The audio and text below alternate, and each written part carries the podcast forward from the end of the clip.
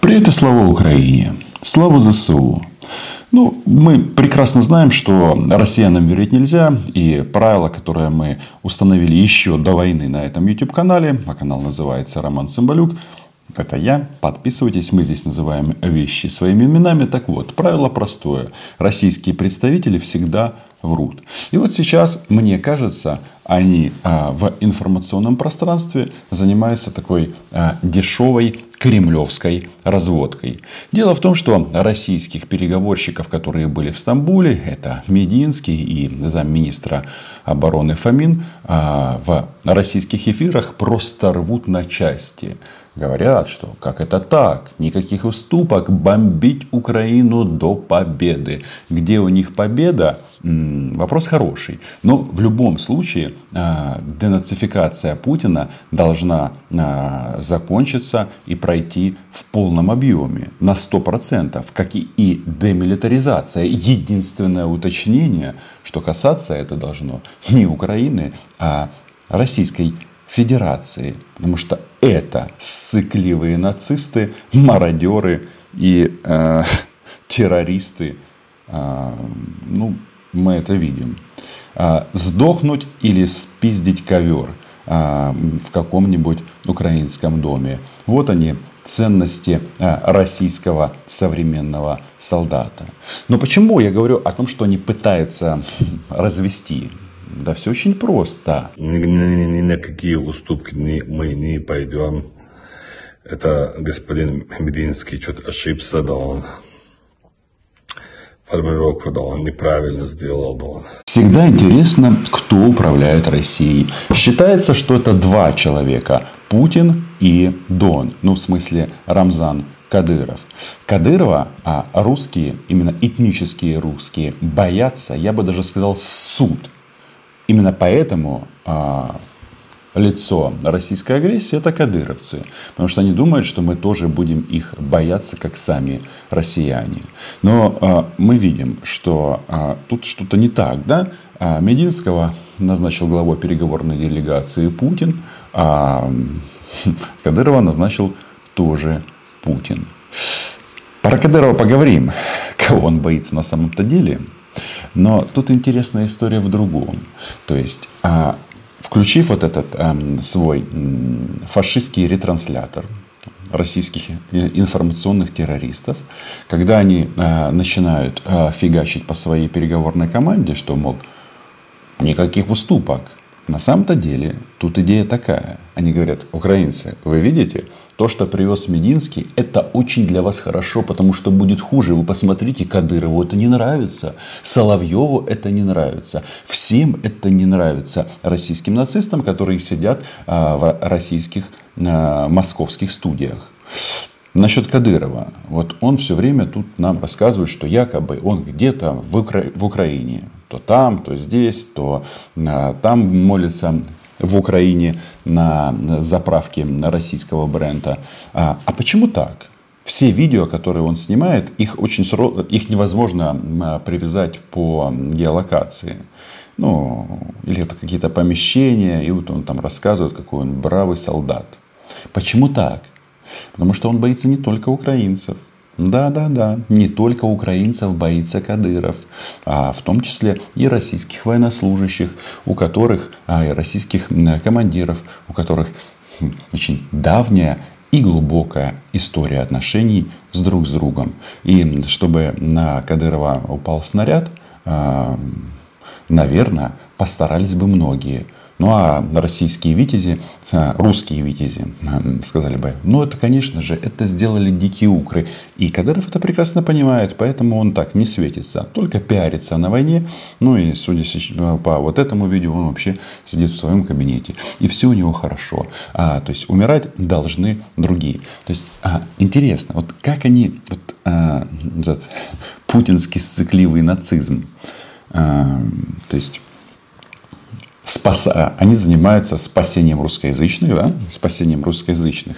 То есть вот какое унижение в принципе к русскому этносу. Получается, вот, э, лицо агрессии – это кадыровцы, красивенькие, чистенькие, на новых машинах, купленные за российские деньги, с новыми автоматами и в ботинках а-ля Гуччи. И российский солдат, который, как бы там ни было, несет самые тяжелые последствия войны. Ну, армия тянет. Не кадыровцы, а армия – это основная сила российского вторжения. И вот они вот э, играют в игру. Это современная э, русская рулетка.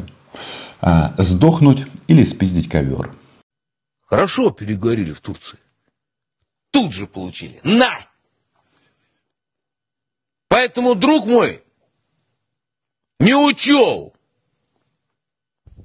что любые переговоры с нацистами, пока твой сапог не стоит на их горле, воспринимается как слабость. В принципе, вот это высказывание можно взять и на вооружение, потому что именно россияне являются современными нацистами. Тут, понимаете, в чем дело? У этого мудозвона, а, этого вечернего помета, у него же статус в а, российской иерархии особенный. Он этот, а, мысли деда войны, повелителя бункера. Это он главный вот в этом вот всем вот э, э, процессе. Э, то есть позиция вот этих информационных террористов в российском политическом раскладе сейчас очень и очень сильная.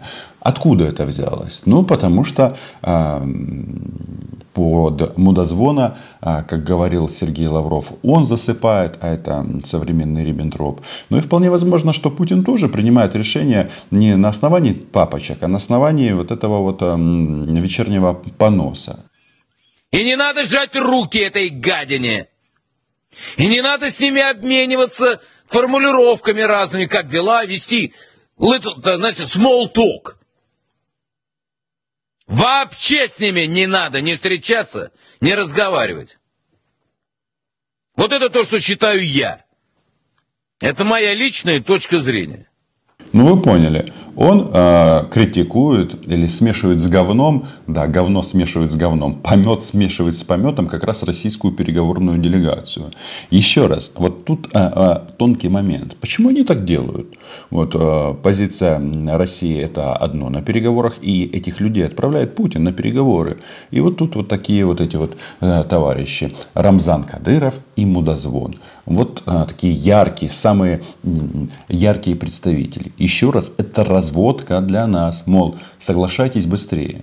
А в этих документах, которые, ну, документа нет, есть разговоры о документе, внеблоковый статус и так далее. На самом-то деле там для нас есть два момента. Раз внеблоковый статус, значит э, никаких а, ограничений на развитие вооруженных сил Украины. Раз, как говорит президент Украины, гарант независимости армия, значит, а, вот эти вот все а, мысли, мечтания российских нацистов на тему сокращения армии, согласования с ними учений, вот такое им в одно место, как они, как они частенько любят.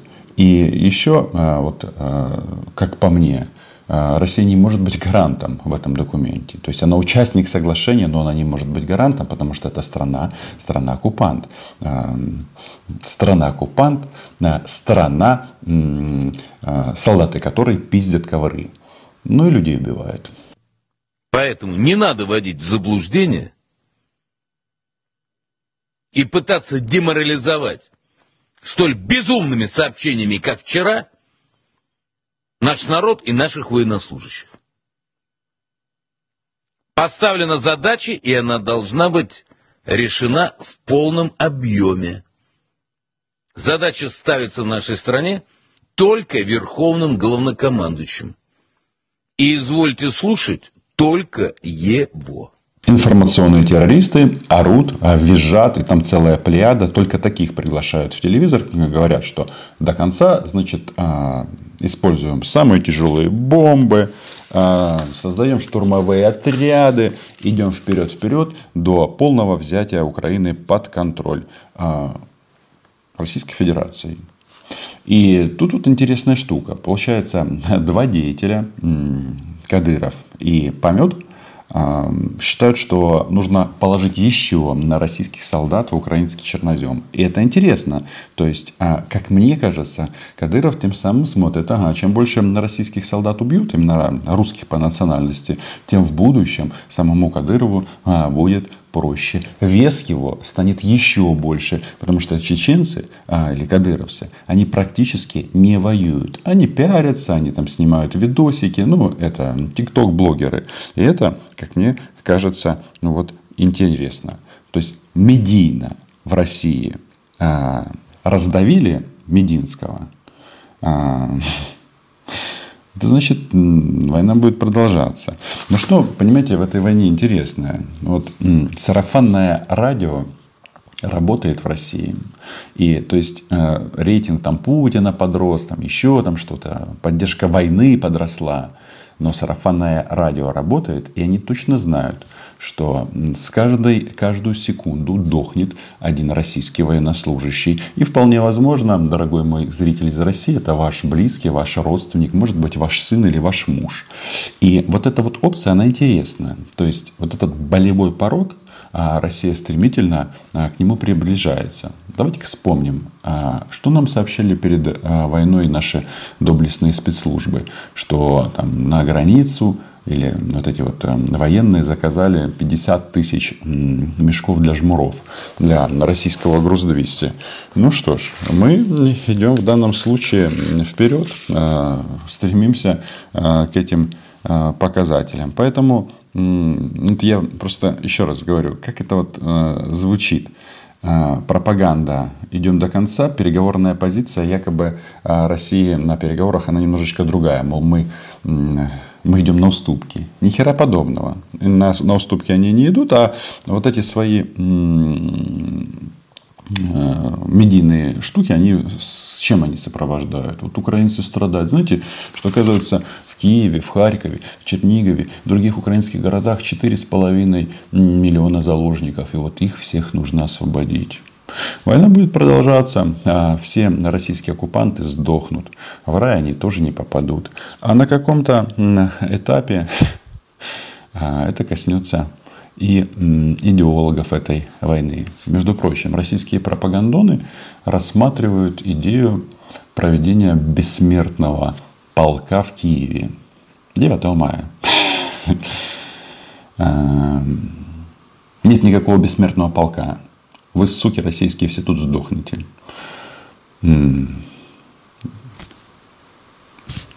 Это война. И эм, вы погибнете здесь. Поэтому, пока кто-то мечтает о победе над Украиной и хочет идти до конца, мы остаемся на связи, а вы подписывайтесь на мой YouTube канал. Называем здесь вещи своими именами и исходим из простой аксиомы. Украина была, есть и будет, а тот, тот против будет уничтожен. Чао.